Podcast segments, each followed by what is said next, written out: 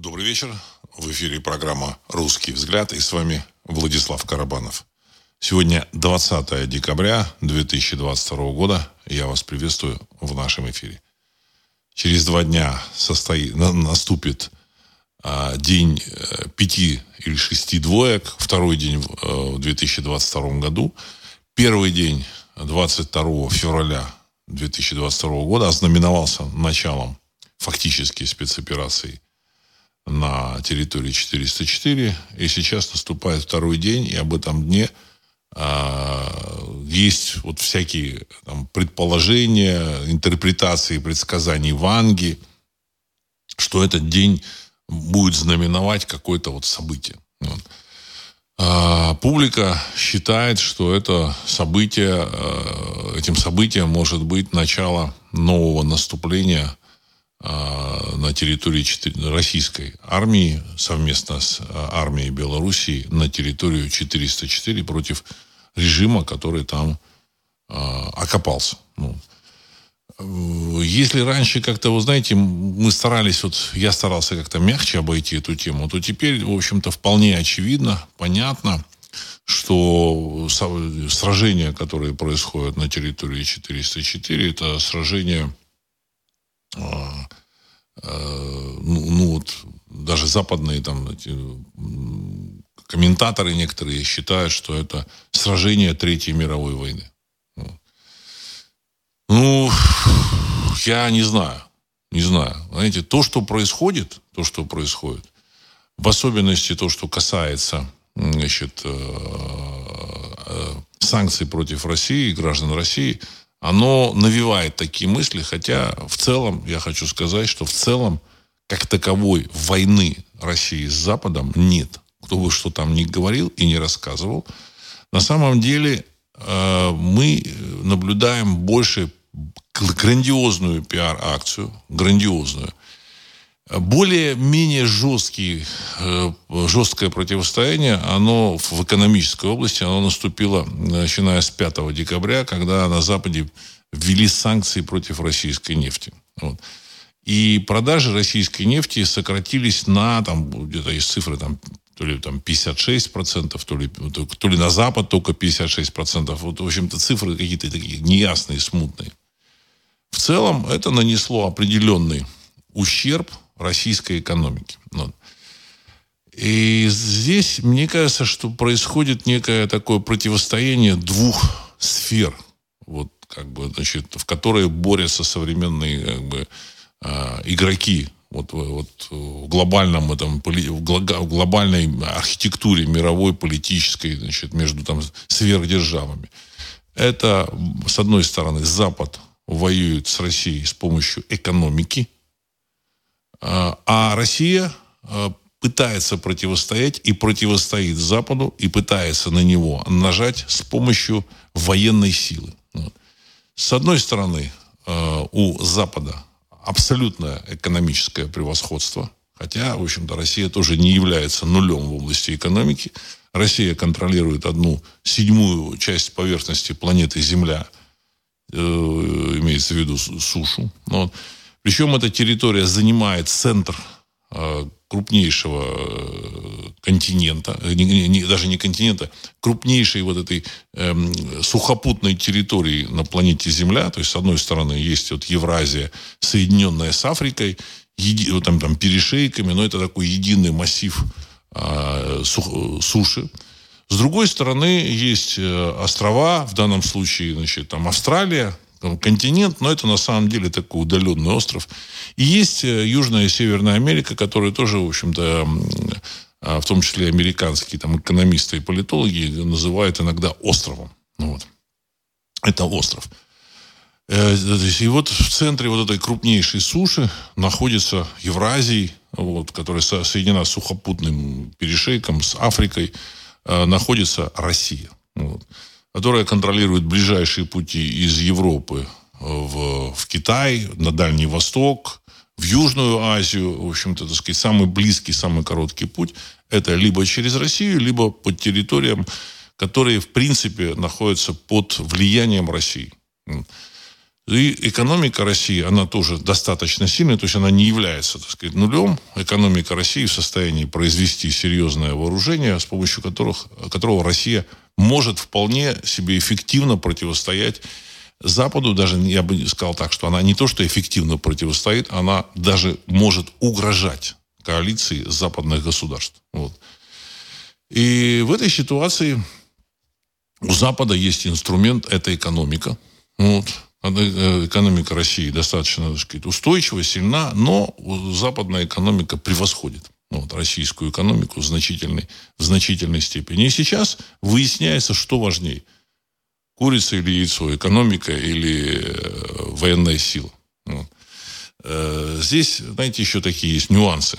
Вот, вот, подразделы всего этого. Дело в том, что если Россия будет э, терпеть поражение в области экономики, она может нанести ядерный удар, ну, в теории, опять же, так сказать, будет наноситься, не будет, как будет развиваться, как будет развиваться ситуация, мы не знаем. Э, ну, выстроить, смоделировать будущее вот, вот точно мы не можем. Но, тем не менее, Россия может нанести ядерный удар и похоронить вот эту западную замечательную экономику. Вот. В чем смысл вот этой борьбы на территории 404? Смысл в том, что с обретением э, э, России, России некого, так сказать, такого субъектности. Дело в том, что в составе Советского Союза Россия не имела субъектности. Советский Союз это, это большевистская империя, построенная на осколках Российской империи, которая была, эта большевистская империя была по сути своей антирусской. И поэтому эта империя руководствовалась большевистская какими-то э, задачами, э, иде, идеями, вот, слово идеалами я бы не стал вот, использовать слово идеалами, э, идеями, которые были глубоко чужды интересам русского народа. Там построение социализма в Анголе, там, в Мозамбике, там, еще там в каких-то замечательных странах, это, вот, там, в Китае в том же самом. Э, Советский Союз огромные силы, огромные средства вложил вот, в общем-то, вот в эти территории, включая Восточную Европу, восстановление Восточной Европы. Вот. А получил взамен, э, в общем-то, развал вот этой вот, вот этой э, элементов вот этой уже глобальной империи, то Советский Союз это центр империи, а дальше вот, так сказать, вот этот социалистический мир, он развалился, и Советскому России ничего от этого не осталось, практически. Ну, там есть какие-то афганцы, которые помнят о помощи Советского Союза в строительстве там, там, какого-то, металл, там, какого-то завода, какого-то цементного завода, в строительстве школ, еще, чего, еще чего-то. Ну, дороги там строили, металлургический завод. В Индии построили Асуанскую плотину, в Египте. Значит, ну, крупнейшее сооружение на момент стройки вообще на планете. Асуанская плотина. Сложнейшая задача. Вот. Ну, египтяне э, за это заплатили, там, финиками, там, еще какими-то полезными продуктами. Но, в принципе, смысла в этом вот большого я как бы не вижу до сих пор. Дружба там, дружба, и все хорошо, но, в общем-то, смысла никакого, я так думаю, что, ну, может, ни, никакого, это неправильно говорить, ну, какой-то, может быть, смысл есть, какая-то отдача, но в целом, в общем-то, все это никак не конвертировалось в такие, в общем-то, уверенные дивиденды. А, а сейчас есть Россия, и Российская Федерация, она, в общем-то, больше похожа на историческую Россию, чем Советский Союз. Кто бы что ни говорил. И еще на вот этой, э, на, на, на, в названии России слово «Россия». Вот. А в Советском Союзе не было даже э, коммунистической партии э, Российской Федерации. Вот. За попытку создания коммунистической партии Российской Федерации, Федерации Иосиф Джугашвили уничтожил порядка пяти тысяч коммунистов 1949 году. То есть началось, началось уничтожение. То есть эм, вот эта большевистская вот, э, верхушка, она категорически не хотела, чтобы в России была э, российская, в Советском Союзе была российская коммунистическая партия. Ну, это так вот, некоторое отвлечение. Вот. Сейчас Россия обретает субъектность. Это не значит, что, в общем-то, в Кремле сидят э, люди, которые представляют интересы русского народа. Это, в общем-то, так сказать, не совсем так. Я хочу напомнить, что программа, выпуск э, называется, программа называется «Русский взгляд», э, канал называется «Русский взгляд», и «Русский взгляд» выходит на а, передачи «Русского взгляда» выходит на странице агентства русской информации, в общем, который тоже направлена на комментарии значит, и обзор там, экономической, политической, исторической ситуации с точки зрения исторических там, фактов, с точки зрения интересов русского народа. И сейчас Российская Федерация двигается в этом направлении, в области, в направлении субъектности русского народа. А эта субъектность предполагает э, реализацию вот этих интересов. Как эта реализация может быть э, выражена, используя то, что есть в России – у России есть самое главное оружие, самое мощное, и не, не, я даже не, не, не совсем правильно сказал, там, это экономический инструмент, это не оружие, это экономический инструмент, это территория, ге, геофизическое пространство. Оно же является геополитическим пространством. Это вот то пространство на, в центре Евразии, которое занимает Россия. И это геофизическое пространство является центральной частью, и через эту центральную часть могут проходить торговые пути разных частей вот этой Евразии. И это одно из самых главных, в общем-то, ценностей России. Вот. Ну, ну, например, и раньше сама Россия, сама вот эта вот Скифия древняя, она развивалась за счет того, что она обслуживала э, великий шелковый путь из Китая в Европу. И на этой торговле значит, здесь были мощные государства. Тот же самый Митридат Евпатор – воевал с Древним Римом там с, с сотого года до нашей эры, там со, со 103-го какого-то там, до там 60 63-го года до нашей эры, там порядка 40 с лишним лет, только благодаря тому, что через э, вот Крым там значит, проходила и э, дорога из Китая, товаров из Китая значит, вот в Средиземноморье, и в том числе и потому, что там рядом находились самые плодородные земли, самыми, э, в общем-то, высокими урожаями э, там, зерновых там, различных культур, которыми значит, снабжались э, европейские вот эти вот, так сказать, города-полисы и там, Римская империя. Вот. И благодаря вот, этим, вот, вот этим средствам, деньгам, которые вот появлялись в результате торговли, прохождения вот конечного этапа э, шелкового пути и, в общем-то, продуктов, которые там были.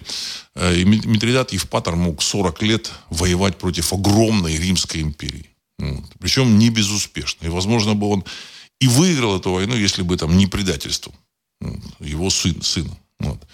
Значит, ну, не то, что выиграл, возможно, войну уже в Римской империи было ну, сложно выиграть. Вот, ну, в общем-то, может быть, там статус-кво бы он сохранил. Ну, да. Таким образом, эта территория России, это территория экономического такого инструмента, вот, как торговые пути. И сейчас Россия стала строить значит, развивать строительство шелкового пути.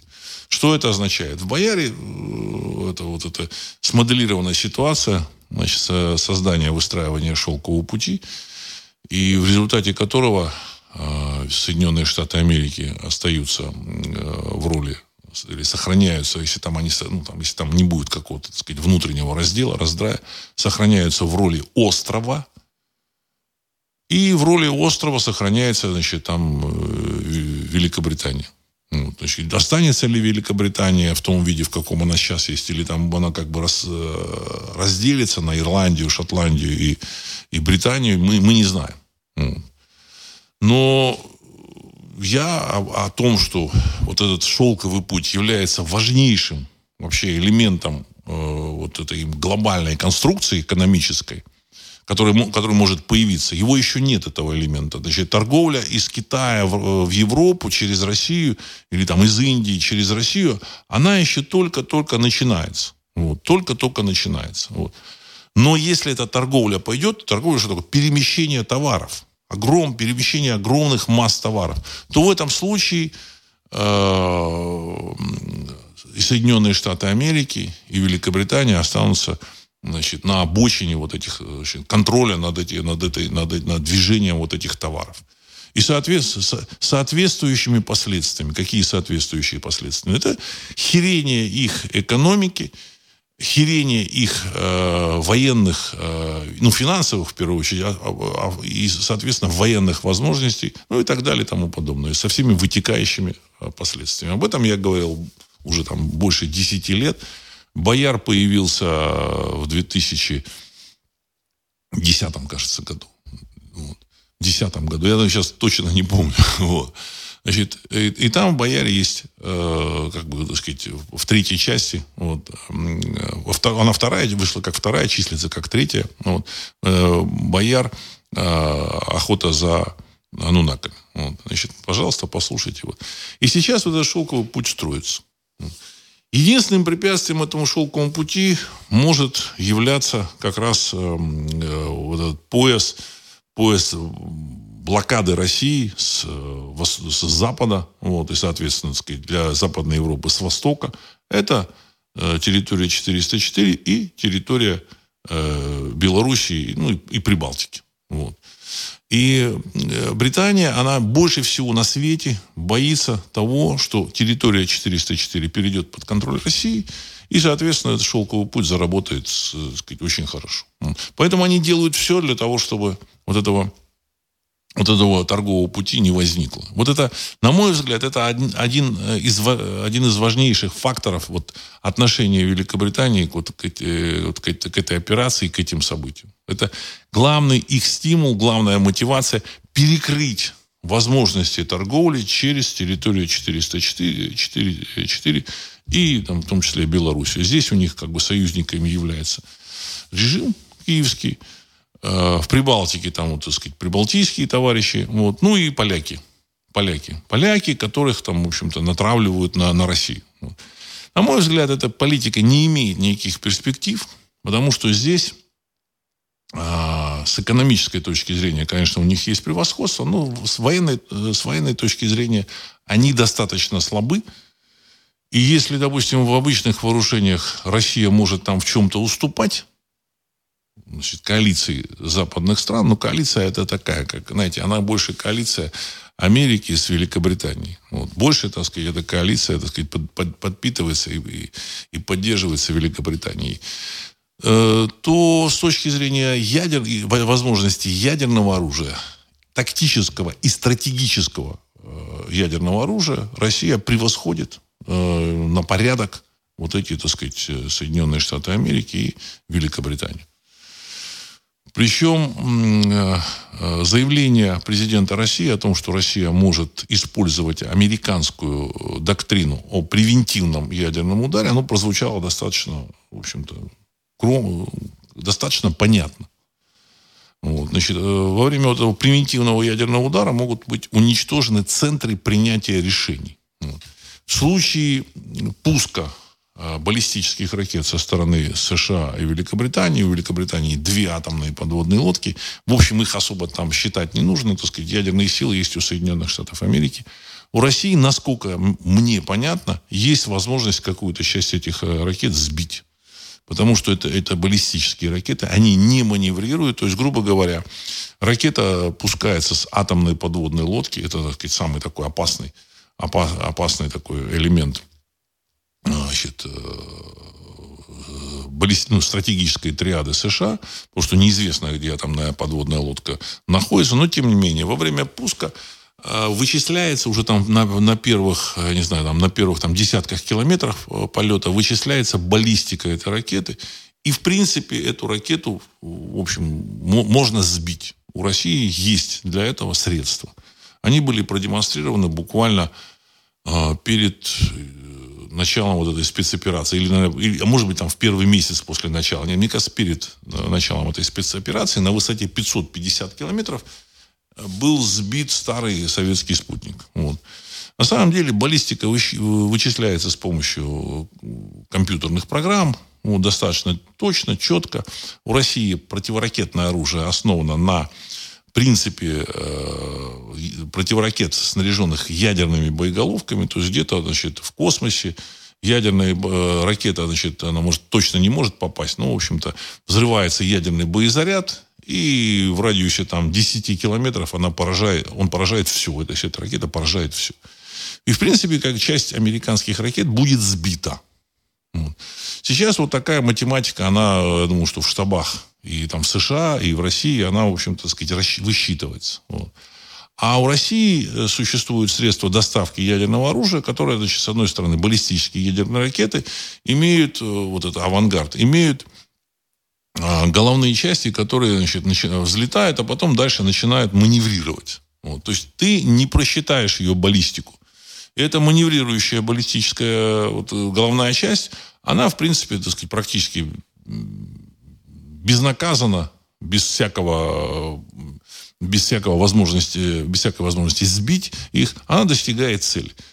Плюс у России появились вот эти замечательные цирконы, то есть гиперзвуковые ракеты, которые можно выпустить с атомной подводной лодки. Насколько я понимаю, там две атомные подводные лодки снаряжены вот этими цирконами, которыми можно, в общем-то, нанести удар по центрам принятия решений. Центры принятия решений – это Вашингтон, значит, там Пентагон, Лэнгли, значит, вот, э, возможно, еще какие-то точки. Вот. Плюс у России есть э, суперядерные ракеты, значит, не ракеты, торпеды «Посейдон» э, с мощностью бо- боезарядов 100 мегатонн. Вот, значит, ну, считается, что с помощью этого боезаряда, если его взорвать рядом с побережьем США, то высота волны будет, э, достигнет 500 метров и будет смыт такой город, как Нью-Йорк. Будут, будут смыт там прибрежные города. Там, сказать, э, одна лодка находится в Тихом океане, другая лодка находится, как я понимаю, в Атлантическом океане. Значит, в Тихом будет, в Атлантическом будет смыт Нью-Йорк, вот, и там прибрежные города, там Бостон, Филадельфия.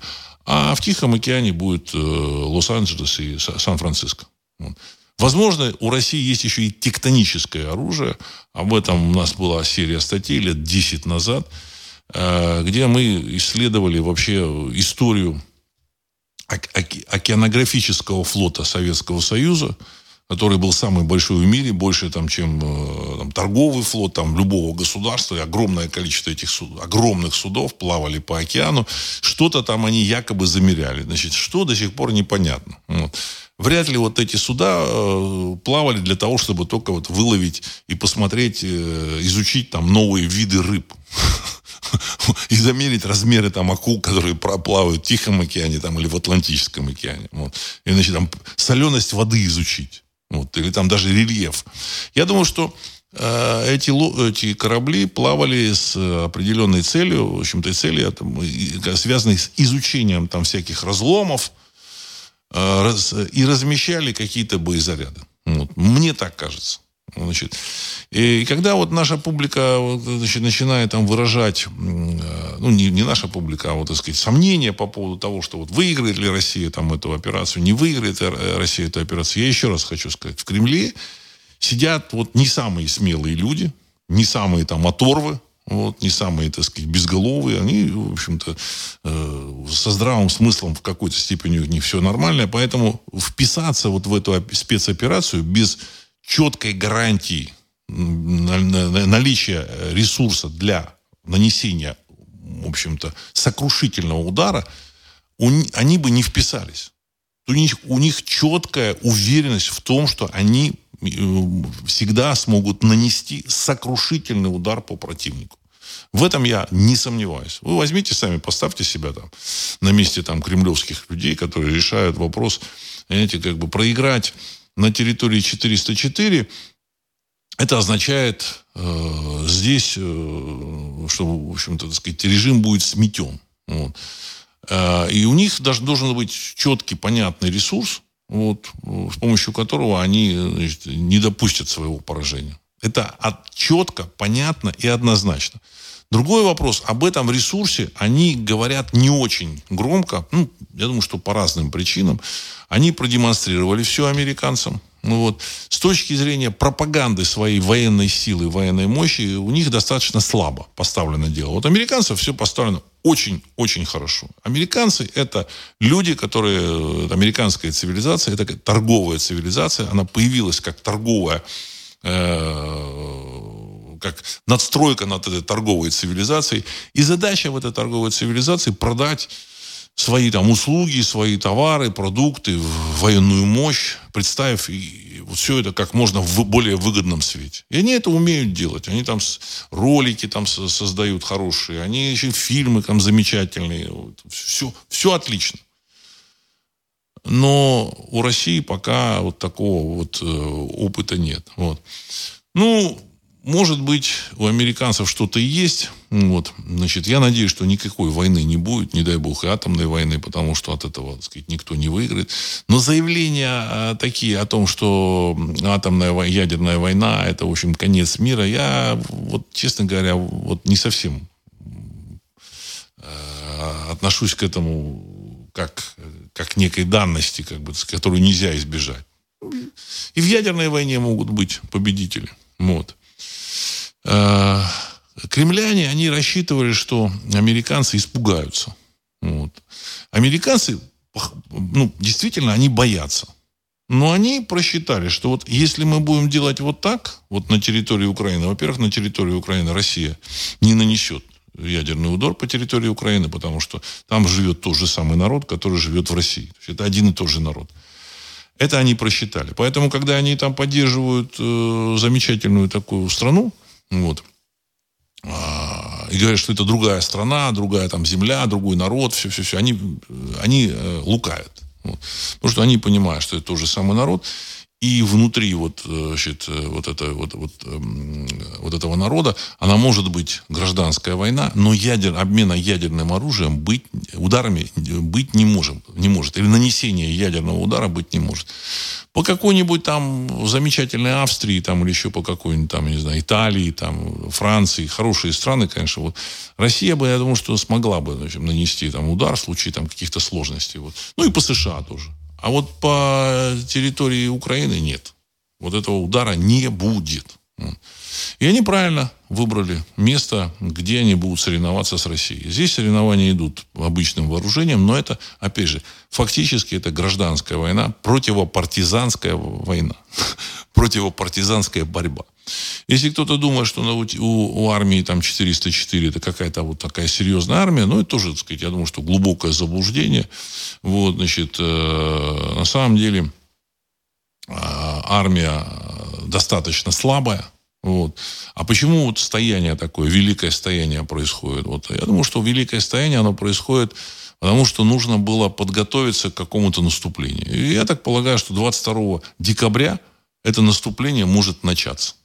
Вот. И если это наступление начнется, вот, э, то есть оно может начаться только с каким-то серьезным просчетом. Серьезным просчетом на победу. На решительную и окончательную победу вот в этой спецоперации. Значит, к этому была, э, для этого была сделана серьезная подготовка, на мой взгляд. Я, опять же, это мои, мое, мое представление и понимание. Я думаю, что нормальный человек примерно так же мыслил бы, готовя вот эту вот операцию. И частью этой операции есть я так полагаю, что есть э, система дезинформации, которую мы сейчас э, видим и слышим. Ну, например, допустим, сообщается о том, что российская, э, российская артиллерия испытывает голод э, э, в, ар, в артиллерийских снарядах. Снарядный голод. И об этом, значит, ретранслировали куча всяких блогеров, э, таких даже патриотичных, вот представляете, вот, так сказать, снарядный голод. То есть, ну, люди, они смотрят со своей, вот, со своего укрытия, со своего окопа или там с, с, ближайшей, с ближайшей деревеньки. Они не понимают, что для того, чтобы э, наступление увенчалось успеха, успехом нужно э, ослабить бдительность э, противника. Бдительность противника. Противник, он реагирует на доклады разведки, на сообщения разведки. Там пресса это тоже разведка. Вот. Журналисты это тоже разведка, причем журналисты значит, и со стороны Российской Федерации, там, так сказать, блогеры, а, значит, которые сообщают, что а про снарядный голод они сообщают, про вот этих вот странных э, мобилизованных, э, про э, какие-то там провалы в области там снабжения, еще чего-то, еще чего-то, так сказать, вот. И, соответственно, они, э, задача притупить их бдительность. И поэтому я думаю, что кроме каких-то там договорников, вот, значит, отступление э, играло роль еще... Для... Военные, они не знают про договорники, договорники, скорее всего. Вот американские военные, они не знают. Вот. А, но они смотрят, российская армия идет на эти договорники, уступает территорию, и они оценивают очень так просто – там тоже не эти гении там мыслей. Там обычные люди, которые вот что вижу, то пою, что то, что происходит, вот из этого делаю выводы. Отступления они фиксируют как слабость российской армии. И на протяжении уже полугода, там даже больше, вот, они фиксируют ослабление российского давления, и они считают, что российская армия слаба и, в общем-то, не способна на, на какую-то операцию. Вот. Такое тоже я не исключаю. Я не исключаю. Но я думаю, что это все-таки не так. Вот. А, в России не может быть дефицита снарядов. Не может. Понимаете? Потому что эм, Советский Союз готовился к войне со всем миром, ну, западным миром, очень долго. Вот. Советский Союз возглавляли люди, э, которые участвовали во Второй мировой войне. Вот тоже там Леонид Ильич Брежнев, он, в общем-то, да, а он так долго, так сказать, был руководителем страны, почти 20 лет. Вот. До этого там был Хрущев, который тоже, в общем-то, принимал активное участие, в общем-то, сказать, в управлении страной во время войны. И эти люди, они сделали все, чтобы создать вот эту базу для значит, изготовления, для, производственную базу для изготовления гигантского количества снарядов. Вот там те же снаряды, там только вот в Приднестровье, там два, какое-то какое количество там чудовищное там называли. Тут просто чудовищное, понимаете, там две тысячи составов, две тысячи составов. Понимаете, это чудовищное количество реальные цифры скрываются. Эти все снаряды были сделаны на заводах Советского Союза. Это, это один из складов а, Советского Союза. Производственные мощности, они находятся внутри территории России. Там, допустим, например, там, я вот тут читал, в Челябинске а, еще, еще плюс построили, начали строительство в 21 году, еще до этой спецоперации, начали строительство там какого-то завода, который вообще полуавто или автоматический по производству вот как раз 152-миллиметровых снарядов. Это, этот завод уже работает. Вы не переживайте. Вот. Значит, э, мобилизованных сообщили, что 300 тысяч. Я думаю, что по всей вот по, по моим оценкам, вот, по, моим, по моему мнению, мобилизованных собрали, ну, я думаю, что и 500, и 600 тысяч. Вот. В целом, я так полагаю, а, армия, которая будет участвовать в этом наступлении, ну, достигнет численности 700-800 тысяч. Вот, значит, потому что ну, нужно было ослабить. Я вот думаю, что сейчас можно говорить об этом. Значит, ну, и канал, программа, программа «Русский взгляд», я думаю, что там какие-то враги не смотрят. Вот. И поэтому даже если они смотрят, они уже не смогут там среагировать. Поэтому говорить, в общем, можно. Вот. Это, ну, это моя оценка. Это моя оценка. Вот. И поэтому э, вот это э, наступление, на мой взгляд, должно начаться. Потому что всю, вся эта бодяга с территории 404, она уже затянулась, ее пора заканчивать. Вот, вот такое мое мнение. Вот. Э, поэтому, в общем, поездка президента России была встреча с, ну, с, с группой э, руководителей там, министерств, там, ведомств каких-то, вот, включая Министерство иностранных дел в, э, в Минске, именно для того, чтобы обсудить какие-то детали, может, не спецоперации, а там, в общем, того, что будет э, дальше для там, того же белорусского руководства, там, для белорусской экономики. Если Белоруссия включится в эту специ, спецоперацию, то белорусские части значит, еще добавят там, тысяч там, 30-40. Это немного. Но тем не менее. Но тем не менее. Это, там, они, скорее всего, будут выполнять какую-то тыловую работу. На 22 назначено совещание э, силовиков на 22 декабря значит, э, на 21 декабря, прошу прощения, на 21 декабря назначено совещание силовиков вот какой-то Совета Безопасности. Вот. 21 это, значит, э, перед 22 числом. Обратите внимание, 22 число как-то вот нравится всем. Вот. Нравится всем 22 число. Вот. Я так полагаю, что 22 числа наступит начало перелома. Ну, начало перелома это, возможно, было значит, э, в феврале месяце, глобального, мирового перелома. А вот если судить по предсказаниям, по ощущениям, может быть. Может быть и нет. Вот. Так, давайте я зачитаю ваши вопросы и комментарии. Валерий, если бы хотели победить, разве бы ушли из Херсона, единственного плацдарма на Днепре? Теперь там захватить плацдармы в разы сложнее будет. Конец цитаты. Уважаемый Валерий, Херсон – это, конечно, важный город, значит, столица э, российского региона.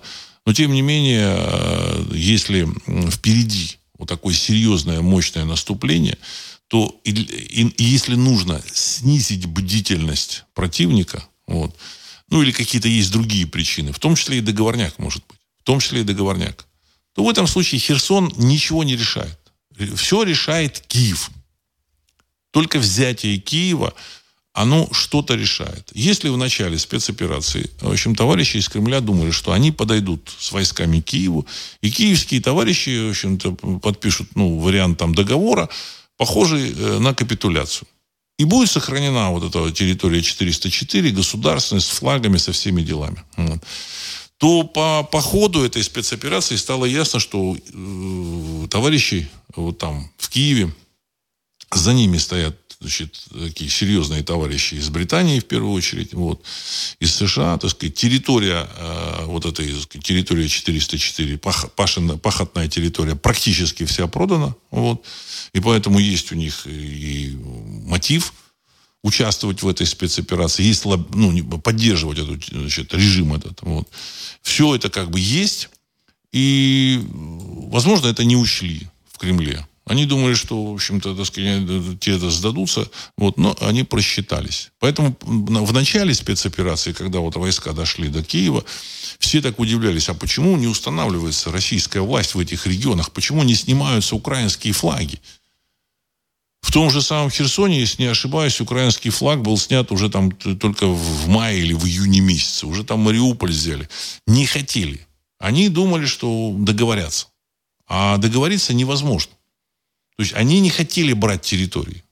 Значит, вынуждены были взять только в сентябре, согласиться на э, включение в состав России Херсона и э, Запорожья. Для того, чтобы вот этот про, проезд в Крым из России там был. Но не хотели. Не хотели. Они хотели сохранить ну, территорию, в общем-то, Украины, вот, значит, ну, только вот а, принять в состав России Луганск и Донецк. Вот. Но этого не, не получилось. В общем-то, на Западе они настроились на борьбу с Россией до конца. Вот если кто-то думает, что там до последнего украинца, ну, на Западе, в общем, побили очень много горшков. Вот, то есть люди пишут, как же так получается? Получается, э, священное право собственности значит, э, было фактически отменено вот, э, на Западе. Ну, да, да. Это, это, это изменение порядка, мирового порядка. Потому что священное право собственности – это основа вот этого мирового порядка. А тут в отношении России они сказали, все, для вас нет такого права собственности, начали конфисковывать имущество и так далее и тому подобное.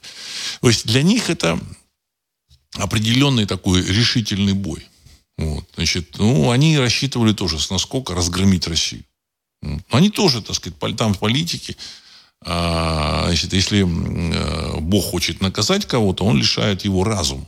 На мой взгляд, вот эти западные политики, а, пытаясь решить свой, так сказать, вот, вопросы со своим финансовым кризисом, они, в общем, э, потеряли голову. В том числе и в отношении России. То есть они не, в состоянии оказались адекватно оценить э, мощь России. И военную, и экономическую.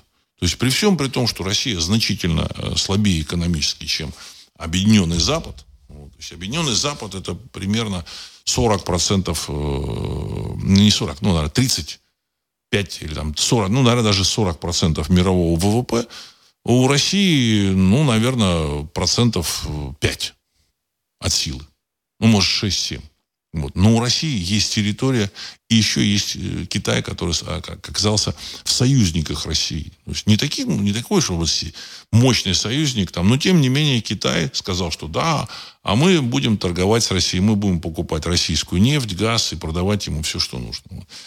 И э, арабские страны тоже, в общем-то, Россию поддержали. Вот. По-всякому, включая Саудовскую Аравию. Вот.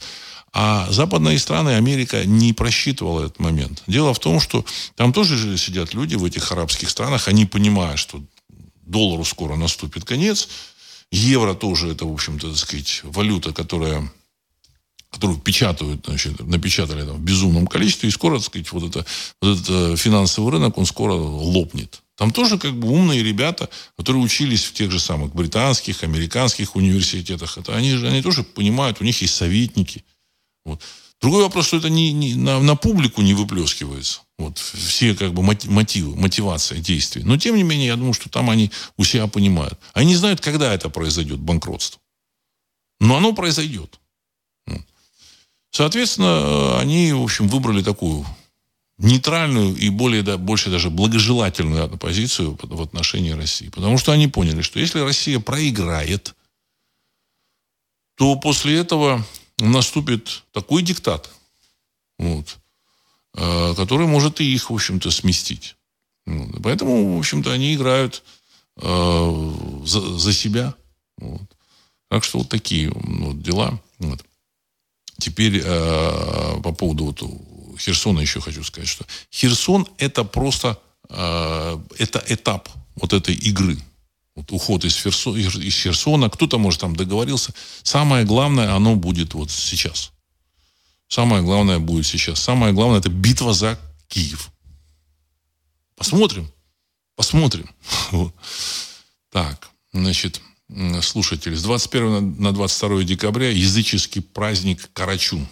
Ну, а после этого наступает Новый год, астрономический Новый год. Я всегда, в общем-то, в выпусках говорил, что вот наступил астрономический Новый год. Тот Новый год, который отмечается с 31, на 1, с 31 декабря на 1 января, это э, Новый год календарный, как бы административный.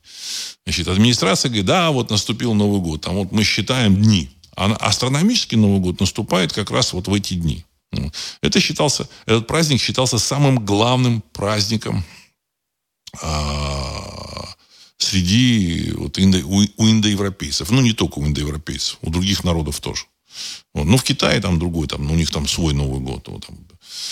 Но у индоевропейцев это был самый главный праздник. Вот. Соответственно, у русского народа в древности до принятия христианства это тоже был самый главный праздник. Ну, эм, э, попы, они, в общем, понимали, что это главный праздник, поэтому приурочили рождение Иешуа Ноцри тоже к 21 декабря. Ну, Рождество. Поэтому на Западе празднуется самый главный, так сказать, тоже праздник на Западе, это Рождество. Ну вот, я думаю, что в Рождество все, в общем-то, и начнется. Э, так, Роман 2. Даже если Россия в чем-то превосходит Запад, то все равно все профукает по причине тоталитаризма и отсутствия уважения к человеку и его частной собственности. Конец цитаты. Вы, Роман, совершенно правы.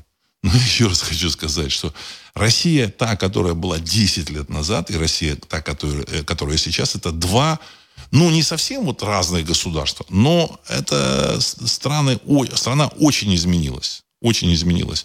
Причем товарищи в Кремле, они вынуждены были поменять э, направление своего движения, идеологию, много чего поменять. И много чего поменять. Вот.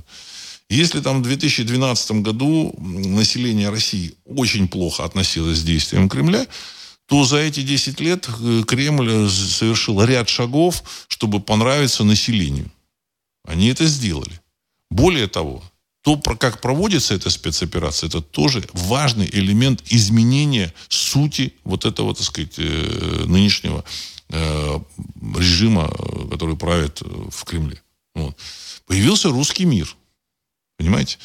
В 2012 году, если бы вот мне сказали или там кому-то сказали, вы знаете, через два года в России будет русский мир – ну, э, оппоненты бы спросили, что фашизм в России победил бы. Какой русский мир? Вы что, фашисты? Вот. Ну и так далее и тому подобное. Слово «русский мир» в 2012 году был синоним, было синонимом слова «фашизм». Понимаете, вот. То есть это, конечно, было, был пропагандистский жупел, потому что, так сказать, того, такого фашизма, который там был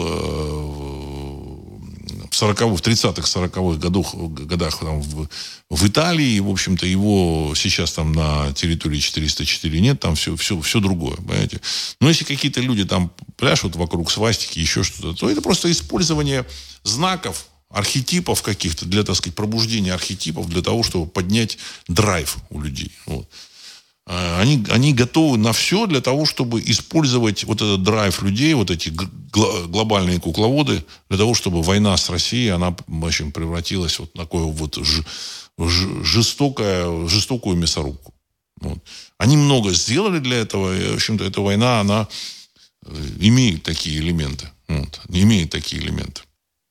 Поэтому они бросали людей, на смерть вот, значит, тех, которые, тех, которые там мобилизовали. Ну, в реальности, э, ну, по поводу вот этой армии территории 404, в общем, было сообщено вот тем же самым президентом там, Зеленским, он сказал, что у нас под ружьем там миллион человек.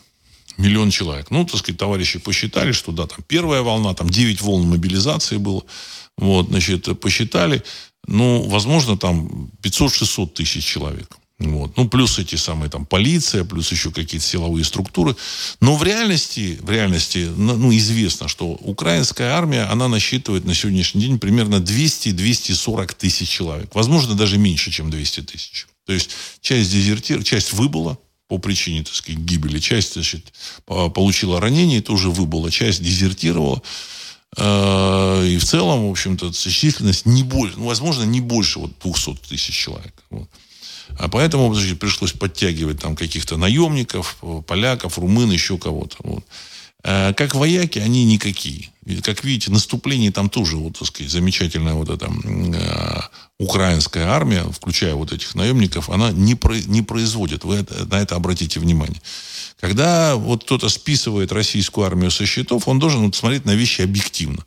Объективно наступательных операций не производится. У России были отступательные операции. Отступательные. То есть, когда Россия вывела свои части из э, северо-восточной Украины, из Харьковской области, и в том числе из-под Изюма. Россия отвела свои войска. Также Россия э, фактически организованно отвела свои войска с Херсона. Поражений российская армия не терпела. Вот это надо четко понимать. На каких-то там локальных, возможно, участках были какие-то, в общем-то, так сказать, поражения, возможно, потери, на каких-то локальных.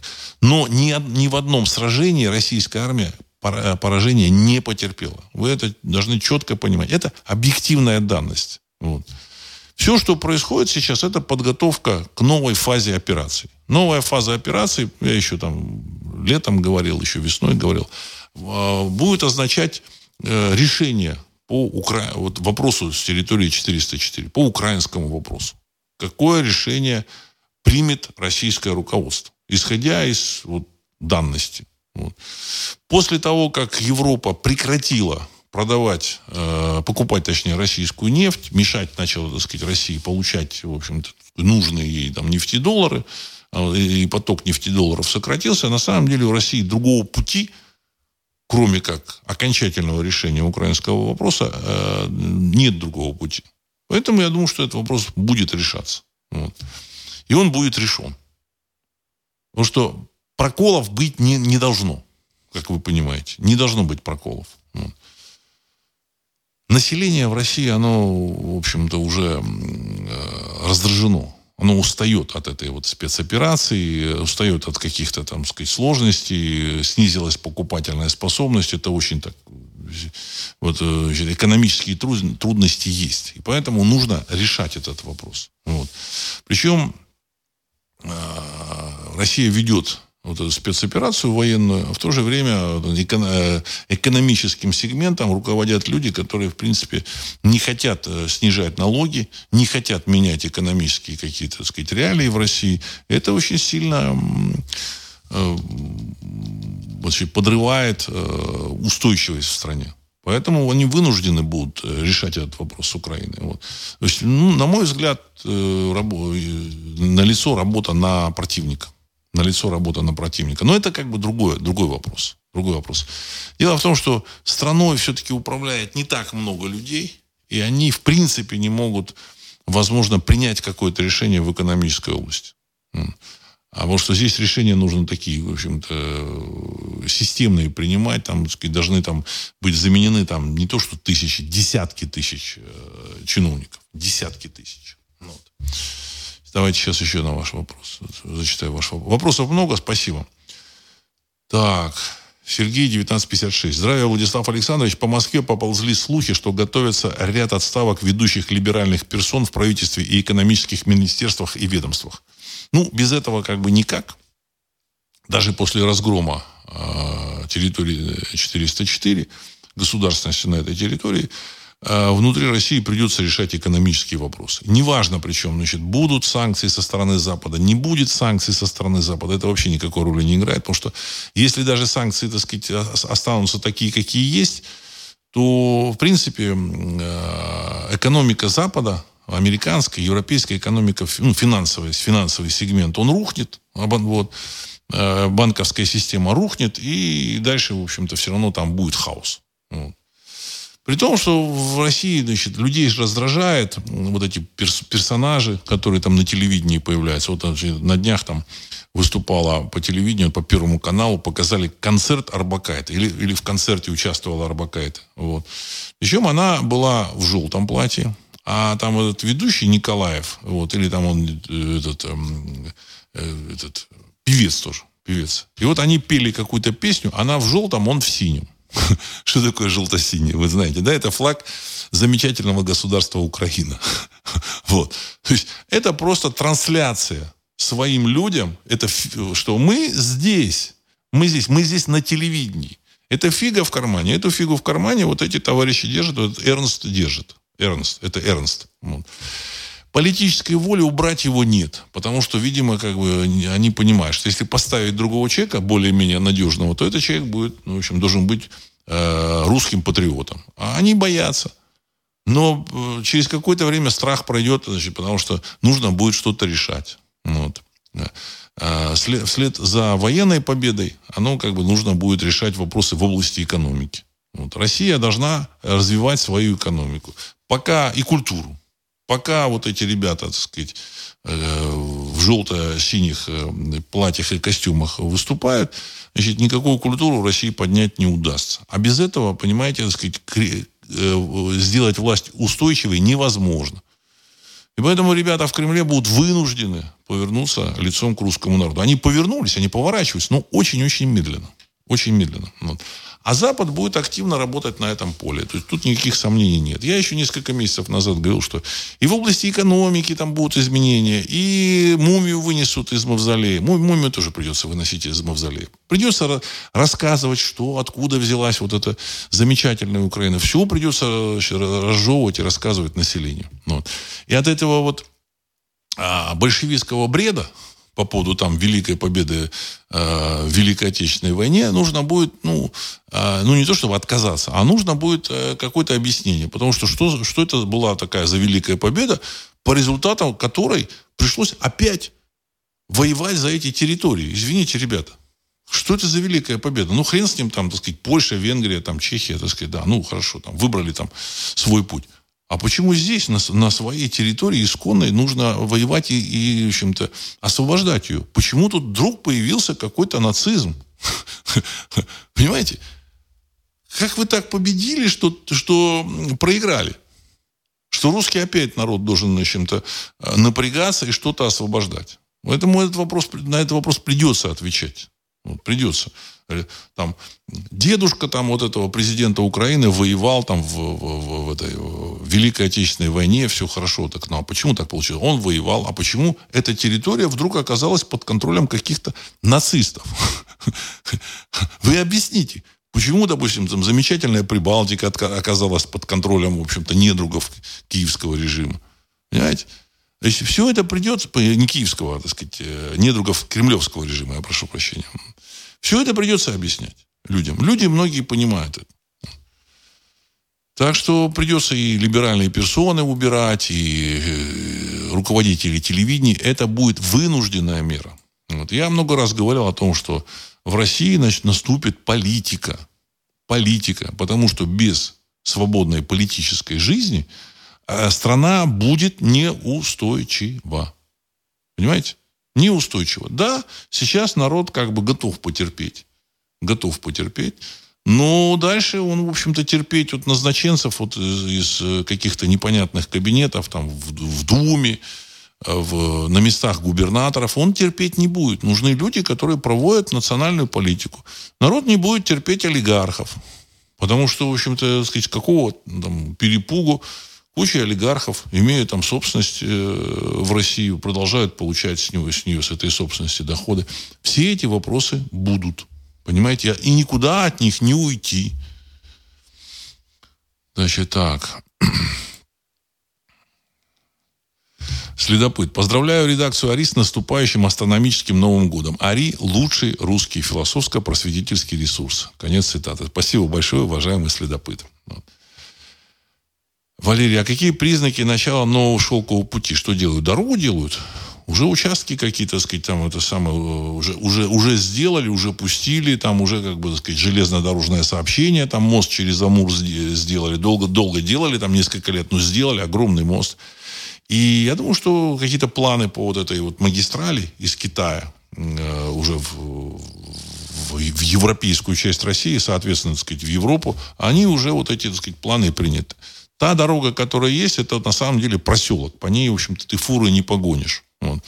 С точки зрения экономической, э, ну, я просто, вот, просто приведу расчет. Например, стоимость контейнера сейчас вот из, Евро, из Китая там, в Европу, а Китай это мировая фабрика, мировая мастерская, из Китая в Европу, стоит порядка 10 тысяч долларов. Ну, отправить контейнер в Европу морем. Но идет он 30-40 дней. Если тот же самый контейнер – и в котором будет там какой-то видео, аудио, видеотехники или каких-то игрушек там, значит, на пару миллионов долларов, миллионов долларов отправить э, автомобильным транспортом, то он может дойти до границ, до Берлина там через 7 дней при нормальной дороге. Через 7 дней, а то и быстрее. Если два водителя меняются, в общем-то, по нормальной дороге. Через 5 дней. Цена там за морскую доставку вы там потратите 10 тысяч долларов, а за автомобильную там 25 тысяч долларов. Цена вот, э, в, вот, эм, в стоимости вот этой продукции, она э, копеечная будет. Понимаете? На единицу продукции, там, не знаю, там, несколько, несколько там, центов, долларов, там, юаней. А время – это деньги. Экономия там 20 дней времени – это колоссальная экономия. Колоссальная экономия. Вот. В современном мире это вот, вот, вот, вот эти вот э, торговые э, магистрали, они играют глобальную роль. Понимаете? Глобальную роль. И поэтому э, все, все в мире поменяется. Вот. Эту дорогу строят, ее уже проектируют, все, все нормально. А, черный круг. Здравия всем. Очевидно, затягивание конфликта на 404 на 404 Западу необходимо время для разработки современного... А, очевидно, затягивание конфликта на 404 Западу необходимо время для разработки современного стратегического оружия. Война на 404 это Минск-3, выигрыш времени. Преодолеют отставание, и разговор пойдет совсем другой. России нужно торопиться. Конец цитаты. Ну, здесь тоже вы правы. Хотя я думаю, что то оружие, которое Россия создала, это опережение вот, возможностей американцев и европейцев ну, на 5 лет минимум. Скорее всего, на 10. Вы учтите, что в Америке тоже э, вот эта ракетная школа, она как бы есть, но она более отсталая от российской. У них есть точно там способы наведения, там GPS, небольшие ракеты они делают, значит, там какой-то начинка электронная, все хорошо. Но в ракете самое главное это вот, так сказать, там, камера сгорания, скорость э, полета, там, маневры, вот. Они, американцы, в свое время сделали акцент на самолеты. Сделали по причине там, армейского лобби, лобби ВВС. Потому что, ну, когда ты заказываешь самолет там какому-нибудь Локхиду, вот, и он стоит, этот самолет, 300 миллионов долларов, то 50 миллионов перепадает генералам. Там все примерно похоже э, на то, что есть в России. Просто, ну, там, так сказать, делается все более красиво, грамотно, хотя в последнее время, в общем-то, все вылезает наружу. И поэтому они затратили колоссальные деньги на, на создание самолетов, которые, в общем-то, э, ну, неэффективны. Так мягко я хочу сказать. В современной войне. В современной войне, я много раз об этом говорил, наиболее эффективно это ракеты. Ракеты. А гиперзвуковые э, ракеты это, в общем-то, оружие, э, которое превосходит современные, вот, сказать, современные возможности так сказать, США, там, Европы по э, противостоянию этому оружию. То есть сбить они не могут, что-то адекватное тоже предложить не могут. Плюс у России есть какое-то оружие на иных физических принципах. Что это за оружие, мы не знаем. Я так полагаю, это оружие способно выводить из строя летательные аппараты, электронику, ну, влияя на спутники, вот, влияя на э, элементы, вот, на, так сказать, физические характеристики вот этих элементов, из которых состоят эти электронные так сказать, части вот этих там ракет, там, спутниковых ракет. Инерционные э, вот эти ракеты вот, э, баллистические, они от этого защищены в определенной степени. Там им GPS не нужен. Хотя я думаю, что и они снабжены GPS. И они снабжены GPS. Но они создавались в 50-е, 60-е годы, когда GPS не было, поэтому они инерционно могут лететь. Но эти инерционные ракеты Россия может, на мой взгляд, сбить. Сбить. Вот. Причем я говорю, что сбить не обязательно вот точно попасть. Достаточно где-то значит, в атмосфере, если взорвется, так сказать, эм, ядерная противоракета, и там в радиусе там, 10 километров, в общем, все будет уничтожено. По крайней мере, баллистика этой боеголовки будет, так сказать, изменена. Вот. Поэтому, в общем-то, шансов э, у них достичь э, цели на территории России значительно меньше, чем у России. РБ. Добрый вечер. По развитию Азии и шелковым путям Вьетнам, Таиланд, Камбоджа и все, что примыкает к Китаю, активно строят дороги и магистрали. Там стройка просто цветет. Стройка между Россией и Китаем не стоит. Все идет своим чередом. Да прибудет с нами небо. Конец цитаты. Спасибо большое. Мне приятно то, что, в общем-то, в Бояре все это было описано. Вот 12 лет назад. И спустя 12 лет а, все это в России воспроизводится. Все это вот воспроизводится так сказать, для того, чтобы Россия стала центром э, мировой экономики. Она будет центром мировой экономики. Поэтому Ванга сказал, что Россия будет властелином мира. Потому что если все дороги будут самые короткие пути вести, идти через Россию, то, естественно, Россия будет контролировать э, финансовые потоки, товарные потоки. Вот. Но для этого России нужен, так сказать, более-менее устойчивый режим, потому что товарищи с островов, они попытаются помешать. Вот. Вот. Значит, и Скифия тогда была очень могущественная страна, та же Хазария. Вот. Хазария на чем она существовала? Как раз на шелковом пути, вот благодаря шелковому пути, вот Хазария была богатейшим, так сказать, богатейшей империей вот на вот этом пространстве, так сказать, вот, э, степном пространстве. Вот. После того, как шелковый путь сместился на, на юг, Хазария, так сказать, захерела и, в общем-то, э, стала Э, разваливаться. И развалилась. Вот. Не, не благодаря, не потому, что там вот Святослав пошел там и, в общем разгромил ее. Нет, потому что денег не стало, кочевники перестали, так сказать, работать. Вот. Кочевниками в том числе были те же самые, в общем-то, наши предки, которые, так сказать, вот, казаки, это же, в общем-то, не просто так появились. Вот, э, те, те же самые казахи, казаки, казары. Это все одно и то же. Это, это люди, которые охраняли этот торговый путь. Вальтер Аваков, Москва. Владислав, здравия. Есть такой малоизвестный российский фильм «Мишень», где играют звезды определенной величины и Данила Козловский. Один, один из персонажей фильма работает главным инспектором на дороге «Шелковый путь», который там показан в шесть рядов туда и шесть обратно. Так что все развивается по вашим словам. Спасибо большое, так сказать. Вот.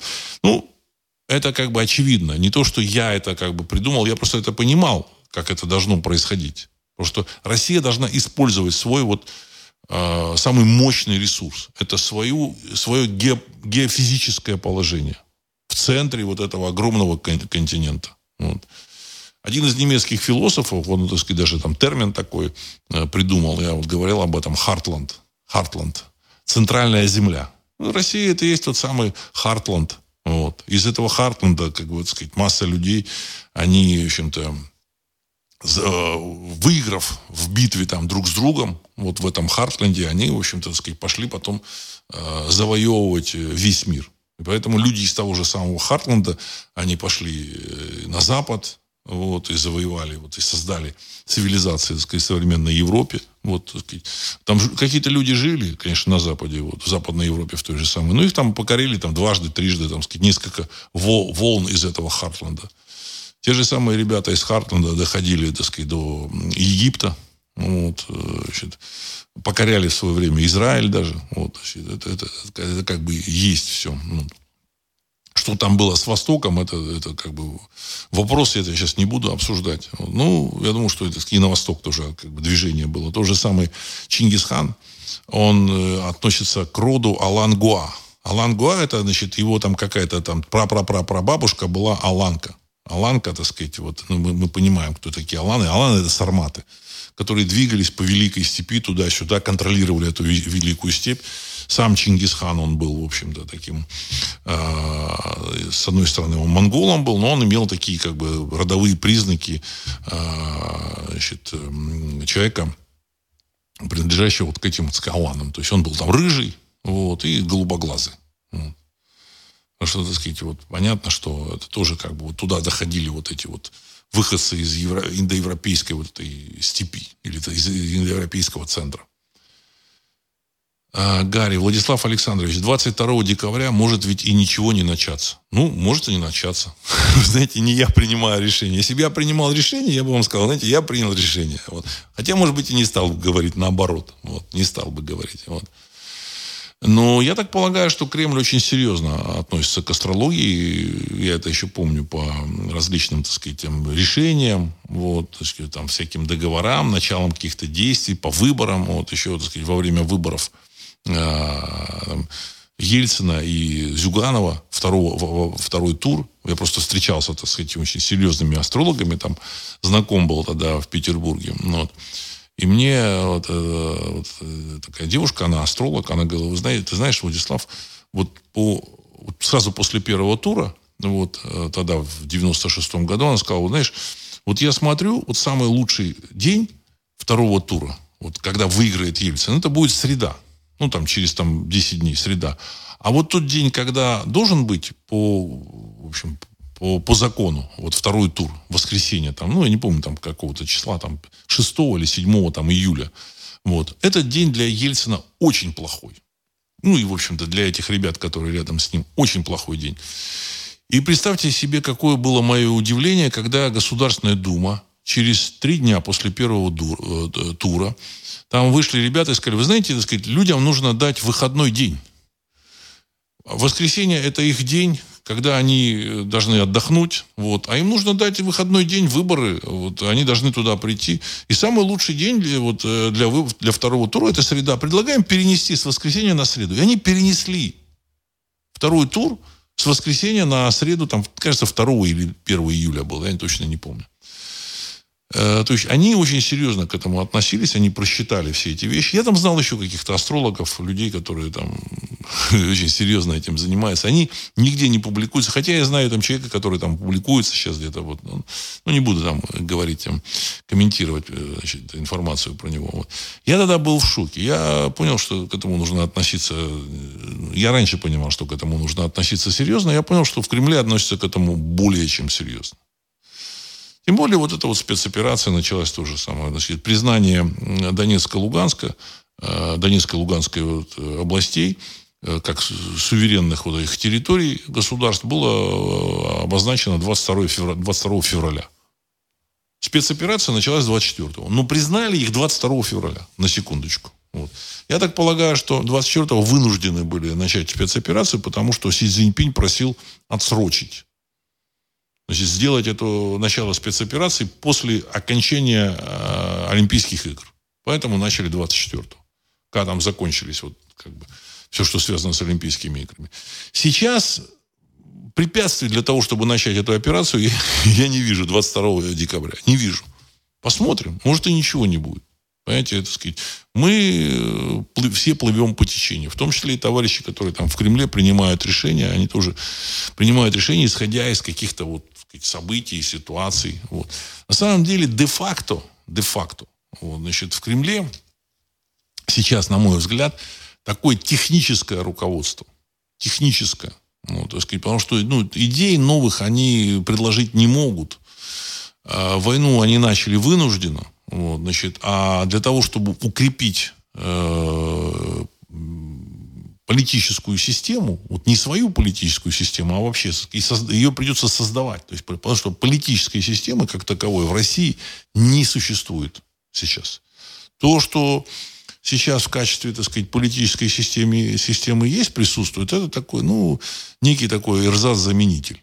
Ну, когда назначают людей, в общем-то, эти люди ненадежны, вот эти губернаторы, там, э, депутаты крайне там ненадежные. Ну, всех назначают. И в Думу, и в губернаторы. Там их пытались, этих губернаторов, пропустить через э, систему там выполнения указаний из Кремля. Вот, ну, я знаю, что там, в общем, их э, там, есть там даже места, где они должны были, вот там им, их подводят к, к обрыву скалы и говорят, прыгай. И он должен прыгнуть. Вот тот, кто не прыгнул, тот, в общем, губернатором не стал. Но это опять же, понимаете, люди же понимали, что, что их там на скалы там не бросят. То есть, ну, ну там, это все, так сказать, такие, такая ерунда. Вот. Э, за этими губернаторами никого нет, никто за ними не пойдет. А политический режим, полити... устойчивый политический режим, это должна, должна быть система за, это людей, за, которым, за которыми пойдут другие люди. И будут мотивированы. Вот. А то, что сейчас есть, это губернатор, это завхозы, причем, которые там заворачивают какие-то ресурсы себе в карман, пытаются, так сказать, заглушить там, экономическую значит, э, инициативу.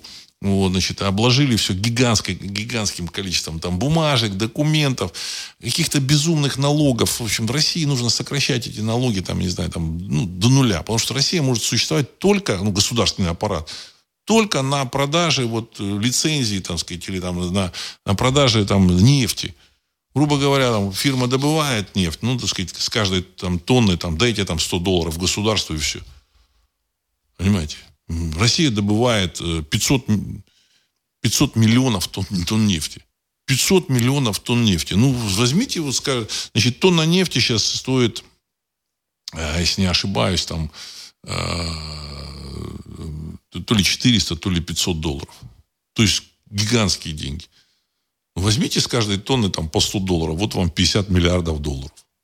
Ну, в общем-то, они как бы там плюс-минус что-то берут. Ну, возьмите там с газа деньги, возьмите там с леса, с электричества возьмите, с воды возьмите. И все, вам не нужны никакие налоги вообще.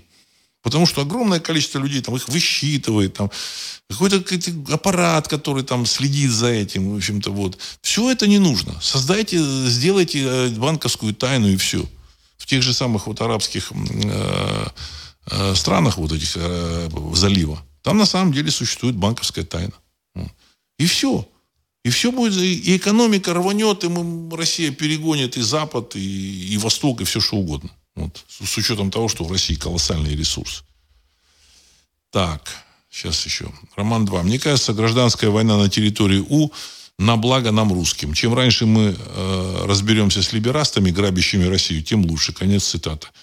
Ну, я думаю, что вы правильно мыслите. Вы правильно мыслите. Более того, я хочу сказать, что э, Зеленский, Зеленский это лучший вариант, который, в общем-то, там представляет э, вот эту власть. Вот. Понятно, что он ничем не рулит, вот, он, в общем-то, играет роль, но этот человек вот тем, что он, он, не, он не является политическим субъектом, он не субъектен, он не, у него нет какой-то идеологии, потому что то, что он говорил, когда он избирался, и то, что сейчас происходит, это две, две разные вещи, два, раз, э, два разных человека. Но надо понимать, это актер. Актер в одном фильме играет героя, в другом, так сказать, негодяя, в третьем, так сказать, там, э, я не знаю, ученого, в четвертом еще что-то вот. Но он разбудил русских. Русский народ разбужен. Вот. И дальше процесс его пойдет, его не остановить уже. Что вы там в Кремле не говорили? В Кремле там есть существо, значит, сейчас вот там, товарищи, пытаются что-то сдержать и начинают говорить, вы знаете, Россия это, это борец с нацизмом, еще какая-то хрень. Все это ведь нацизм, все, все это в далеком прошлом. На Украине никакого там ну, нацизма нет. Но если кто-то пляшет вокруг там свастик, еще там чего-то, там символов, там мертвая голова, ничего, это все просто символы, ничего, которые, за, за которыми ничего абсолютно нет. Вот. Это древние русские земли. Вот. И они должны, в общем-то, обратно вернуться в состав, в состав э, своей, как бы сказать, альма-матер. Вот. Валерий, в начале СВО они тоже были в себе уверены, но много сюрпризов вылезло, которые не учли. Может, уже сами засомневались и поэтому, и потому могут проиграть. Конец цитаты. Засомневались. Сильно засомневались. Но я думаю, что именно поэтому они понимают, что их проигрыш будет означать э, для них, э, в общем, какие-то э, жизненные сложности. Это они точно понимают. Поэтому они проиграть не должны. И они, прежде чем сунуться в это, они прекрасно понимали, чем это может все грозить. То есть они бросили перчатку глобальным лидером. То есть Америка и Европа это глобальные лидеры. Вот, значит, но раз они бросили, значит, они обладают уверенностью в своих военных силах. Обладали уверенностью. И сейчас обладают уверенностью. Теперь нужно просто решить этот вопрос. Они раньше хотели решить вопрос, э, ну, полюбовно. Полюбовно. Надо сказать, подойти к Киеву, предъявить там ультиматум этому Зеленскому компании и его кураторам и договориться. Вот. А выяснилось, что нужно вопрос решать радикально. На это они были тогда не готовы, сейчас они готовы. Для того, чтобы решать вопрос радикально, нужно решать вопрос субъектностью русского народа. Хотят они ли этого, не хотят, но, в общем, это, это делать придется. Вот. Они двигаются, они упираются. Вот. Поначалу уже, значит, это, э, даже «Эхо Москвы» там, сказать, вещало, э, проклинало это СВО. До марта месяца они там сколько там, недели две или три вещали. И он, их нужно было закрыть раньше. Вот. Все, сейчас, так сказать, «Эхо Москвы» закрыли, там все эти каналы там либеральные там позакрывали. Вот. Вот. Э, все, все это, все поменялось в России. Все поменялось. Вот. Но, тем не менее, сейчас либералы на экране.